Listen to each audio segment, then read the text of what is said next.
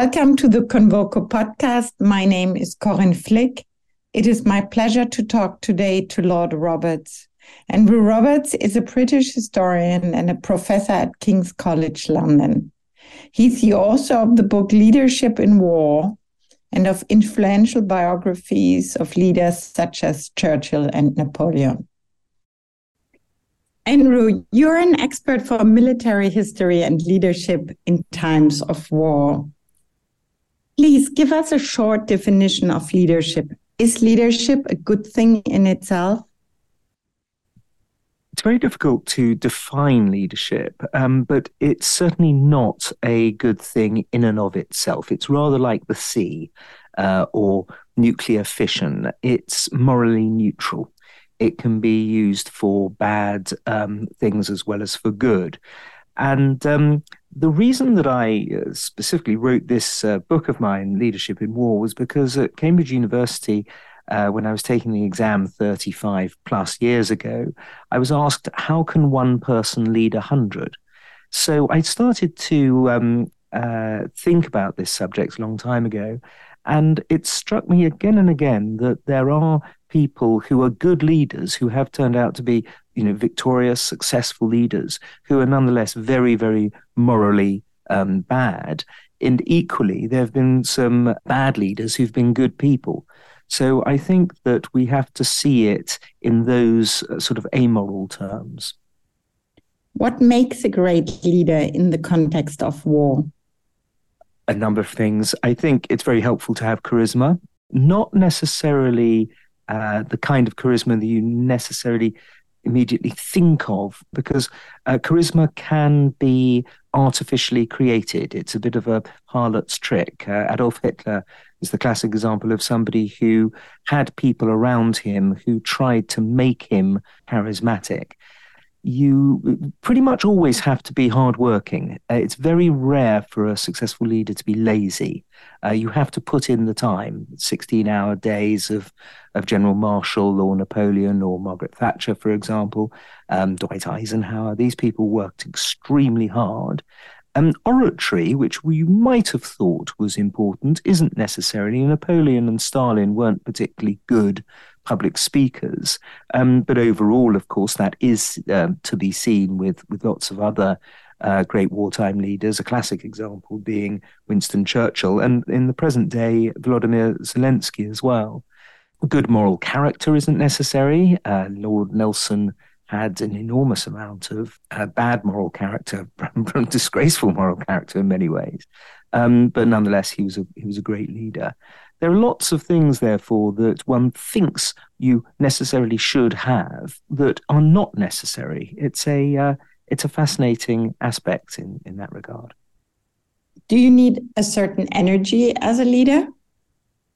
Yes. Oh, absolutely. You you need to have an energy, and you also need to be able to get over to your followers that um, what they are doing, especially in wartime, as I say, um, is more important than themselves. A lot of people fear that they're going to be forgotten by history. What uh, great leaders have to do is to energetically persuade their their people and their soldiers, their populations, that what they are doing, the sacrifices they're making, is actually um, going to be worthwhile and remembered by future generations. Many wartime leaders have resorted to acts of brutality or terror. Do great leaders occasionally need to be ruthless? I think they do, yes. Uh, of course, the ruthlessness is completely different in dictatorships as it is uh, from um, democracies, in that the things that uh, dictators like Hitler or Stalin uh, or Napoleon were able to do are very different from the things that democratically elected leaders can do, who have to face parliaments and congresses. But nonetheless, you do see again and again a streak of ruthlessness in great leaders. The moment when Napoleon um, executed 3,000 Turkish artillerymen on the on the sands of Jaffa, when Nelson executed 300 Neapolitan Jacobins in exactly the same year, actually. Both of those atrocities took place in 1799. Um, with Winston Churchill and the Black and Tans in Ireland, uh, the way in which um, Charles de Gaulle ruthlessly cut out Algeria uh, against his own supporters, Margaret Thatcher sinking the Belgrano. Again and again, you see in history, and that isn't even to mention what uh, Hitler and Stalin did with regard to their uh, brutal ruthlessness.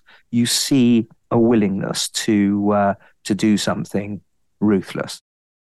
Can a great wartime leader also be a great leader in times of peace? How is peacetime leadership different? Yes, uh, it, it can be done. It's fairly rare. Usually, leaders are thrown up in order to do one or two, sometimes three major things. Um, and so it's much more rare for people to be very good at both. Winston Churchill being an example of somebody who was a great leader in uh, in wartime, not so extraordinarily impressive in peacetime, although he was 80 years old by the time he was the peacetime leader. Uh, you have a, a set of qualities, perhaps, or um, abilities that are so different in peacetime as from wartime. And so that's one of the reasons why we see, again and again, certainly in British history, people who were successful peacetime prime ministers, um, like Neville Chamberlain and Herbert Asquith and Lord Aberdeen and so on, um, actually uh, failing when when it comes to war. So um, they are a different skill set. These days, usually leaders are uh, being elected in peacetime. During the election, they show their abilities for leaders for peace. But suddenly, as we can see, peacetime leaders become wartime leaders. That's a difficulty, no? Yes, very much, very much. Because, not least because, of course, we've expected um, and taken for granted that we are going to have peace, certainly for the last uh, 75 years or so. And so people don't elect um, British prime ministers, for example, on the basis of how good they're going to be in, in war. It's, it's rare, therefore, to have a um, Zelensky figure who was frankly not a great president in peacetime, but then suddenly, when the invasion of the 24th of February 2022 takes place, and moves from being a pretty so so peacetime leader into being an absolutely superb wartime leader. Does leadership in general need to be limited in time to be successful? Not necessarily, as some of these um, uh, Second World War leaders were in power for the whole six years of the of the war not necessarily as leaders of their country, but uh, but they were there. So you can do it for for some period of time, but in recent years there has been a sense of of burnout. You know, you um, look at the First World War as well, where the um, government of Herbert Asquith was was simply not up to it by the December of 1916. You know, they had been uh, at war for over two years and they were exhausted. It's um, also very difficult, of course, to get rid of a wartime leader, even in a democratic country, unless they've, they've very obviously started to fail, because patriotism is such that you want to coalesce around the leader. And also, um, of course, the uh, amount of information that can go out to the people is much more constricted in, in wartime. So it's a uh, it's an impossible thing to put a hard and fast rule to, but it's much more uh, much more difficult. Has effective leadership become easier or harder in today's time? I I think it's pretty much the same. Frankly, I uh, you know to persuade people to uh, to fight and perhaps to die in a war has never been easy. You can you can look back to Thucydides and the Peloponnesian Wars to recognize that there are several things about warfare that really are much the same uh, today as they um, as they were a thousand years ago. Um, if you look at Pericles' oratory in the funeral speech of 429 um, BC, you have a, a powerful sense that um, oratory truly matters to people in a way that we've seen in uh, in Winston Churchill and most recently, obviously, also in President Zelensky. These are parts of being an effective leader, even though, as I say, there have been effective leaders. Um, who haven't been great at, at oratory. But what you've also got to do today, which of course Thucydides never and Pericles never had to think about, was um, to master Twitter and um, YouTube and uh, TikTok, even when it comes to this Ukrainian, um, Russo Ukrainian war. And so, in that sense, you've got to be an awful lot more technologically adept as a leader today than um, in ancient Greece. And, and we see that again, for good and for ill. One looks at the use that President Trump, for example, made of Twitter for his election to recognize that it's a two edged sword. You mentioned now antiquity. Could one say that if one studies leadership in antiquity, there is really everything which then repeats in the 17th, 18th, 19th, 20th century for wartime leaders?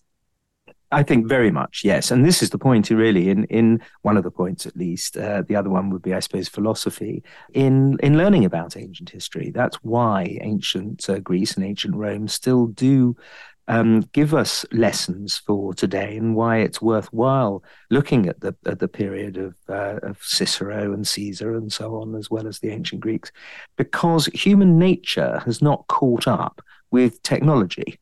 Um, because although we've got uh, ways of killing one another now that could be undreamt of by by Julius Caesar, um, we still are um, stuck with the same human emotions of jealousy and, and desire for aggrandizement and and hatreds and, and dark forces. One only has to look at Vladimir Putin to exemplify really all of those um, over the last year or so, or much longer, in fact.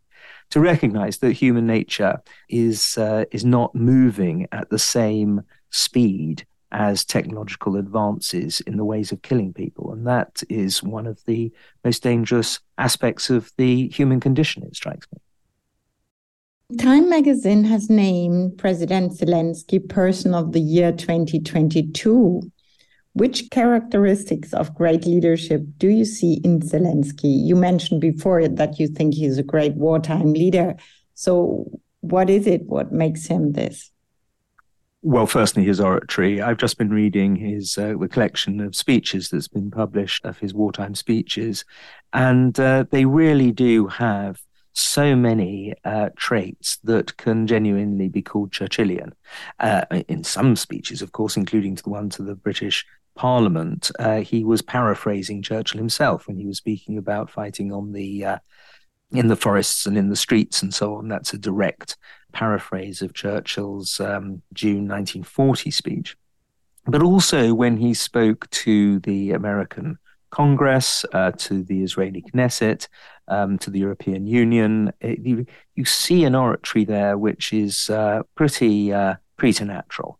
And also the the jokes, you know, that um, remarkable remark about how uh, he didn't need a lift, he needed ammunition. I mean, that's a fabulous, that's such a Churchillian quip if ever there was one, and there are plenty more of those. So, so, so oratory, um, charisma. The people who have uh, met him, they all come back um, saying that they can completely understand how he's managed to uh, to unite his nation. Um, he seems to have the capacity for ruthlessness. Um, I was uh, hugely impressed that he has um, turned down President Putin's offer of a of a Christmas truce. Christmas, obviously, with the Russian Orthodox Chris, Christmas, i.e., uh, early January, um, that he was able to see through it for what it was an attempt to make a propaganda point and also to allow the Russians to bring up troops and ammunition in a way that they weren't going to be attacked. And he just turned it down. He didn't uh, do what an awful lot of leaders would have done, which was to have um, put cheap and short term popularity first. Um, and accept it. So, uh, so there's an aspect of that ruthlessness that I mentioned earlier. I uh, I see in all of the the major wartime leaders that I write about in in my book, Leadership in War aspects of um, of setbacks that they have got over. Out of the nine of the people I wrote about, four were imprisoned. Admiral Nelson was tremendously disabled, of course, only having one eye and one arm. Uh, Stalin went into exile for four years. You know, these are huge setbacks, but he didn't allow, none of them allowed these setbacks to dominate their lives or to dictate their, their futures. And um, that's obviously true of President Zelensky as well. He had uh, a couple of hundred Russians in Kiev in the opening hours of the invasion attempting to kill him, you know, assassins on the street. And it didn't prevent him from uh, from going out and making a, a broadcast to the people to um, to encourage them to fight back. You know, so you have somebody here who shows all of the classic signs, signs that go back to Pericles and and Caesar, and also go all the way through history to appreciate that he is a uh, he's a great leader. What's your view of President Putin in comparison? Well, there doesn't seem to be any comparison at all, really, because it is one of the fascinating things that uh, Putin has has failed in so many of the regards necessary for for leadership. You need to be able to um, to engage with people closely. Um, you see that with uh, with Napoleon, the way he would sit around the campfire after battles with his uh, with his troops. You see it with Eisenhower before D-Day with so many leaders, uh, they get close to their people. Look at Lord Nelson and the, his relationship with his captains just before the Battle of Trafalgar, for example. Putin, by complete contrast, is sitting at the edge end of an enormous, long white table in the in the Kremlin, um, and uh, and giving a few speeches on uh, on television, one or two public appearances. He is he's certainly no orator, of course. Um, his uh, charisma seems to be entirely built up around fear of him. And that's not just fear that the rest of the world feels, understandably, but also fear that his lieutenants and uh, people around him in the Kremlin also seem to fear. He uh, he hasn't had that also that moment of self realization that quite a lot of other leaders have. All of the nine who I write about in leadership in war have had an important moment uh, in their lives where they recognize that uh, um, certain things about themselves and certain things about their their countries. Whereas with President Putin, he seems to have got all of the big picture um, things wrong since the 24th of February 2022. He hasn't seen the large strategic picture. Um, his plan for invading Ukraine uh, on seven axes was a completely absurd one. Um, he again and again has made uh, has made mistakes with uh, personality and sorry personnel and so on. So you have a figure in Putin who is, it seems, increasingly distant and um, incapable of, of stamping himself on this invasion. Do you think he is a good peacetime leader? There hasn't been that much peacetime actually. When one looks back at President Putin, one recognizes that from uh, for for many years now, from the uh, attack on Chechnya, the um, uh, engagements in in um, Georgia and Syria, um, even even sort of before that, um, with incidents like the Kursk submarine, um, he has been a uh, he's been a um, proto war or crypto war leader pretty much from from day one. I think that in his case, there isn't a natural jump in the in the way that there is in Zelensky from peacetime to wartime um, leader. He's he's somebody who's uh, who's either been planning wars or fighting proxy wars for for many many years now, well over a decade. The war in Ukraine has presented tough decisions for many governments. What do you think of the leadership of Western states in this context? Well, it was, of course, tremendously difficult for um, uh, for NATO to work out how to deal with this because they quite rightly did not want uh, to do anything that would bring on a third world war. The Russian psyche, especially um, President Putin's psyche is notoriously difficult to look into and let alone to predict the actions. And so you have this um, this essentially somewhat, on the face of it, unheroic um, duty on behalf of Western governments um, not to step in, which can look like that the West is willing to fight to the to the last Ukrainian. But um, nonetheless, when one looks at President Biden's tremendous uh, American generosity in uh, in flooding Ukraine with weapons, not necessarily exactly the number of weapons that they wanted, not necessarily the exact type that they wanted, not necessarily with the speed that they wanted, but there's no way that Ukraine could have fought this war without the United States. By now, they would have had to have uh, crumpled and be fighting a vicious resistance war uh, and not on the same uh, battlefields that they're contesting at the moment. So, you know, what the Americans and uh, NATO have done has been central to uh, the situation we are in at the moment. Boris Johnson also requires a uh, a very hefty pat on the back for being the first of the Western leaders to actually uh, send lethal aid to Ukraine and to bring Ukrainians over to be trained how to use the weapons and in giving them intelligence uh, support and so on. I think that uh, I was very proud to be British when it turned out that Britain was going to be faster and and and harder than any other country apart from America in the support of um, of Ukraine. I think we could have seen more, much more from the French and the Germans, although they too have supported Ukraine.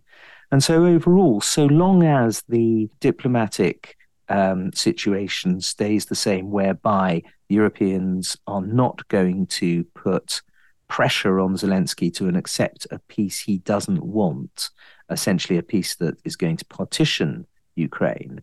Um, I think if that diplomatic standpoint, supported, of course, by the Americans, can be maintained, uh, despite all the pressures on Western leaders, And I think overall history will be kind to the to the leadership of Western states.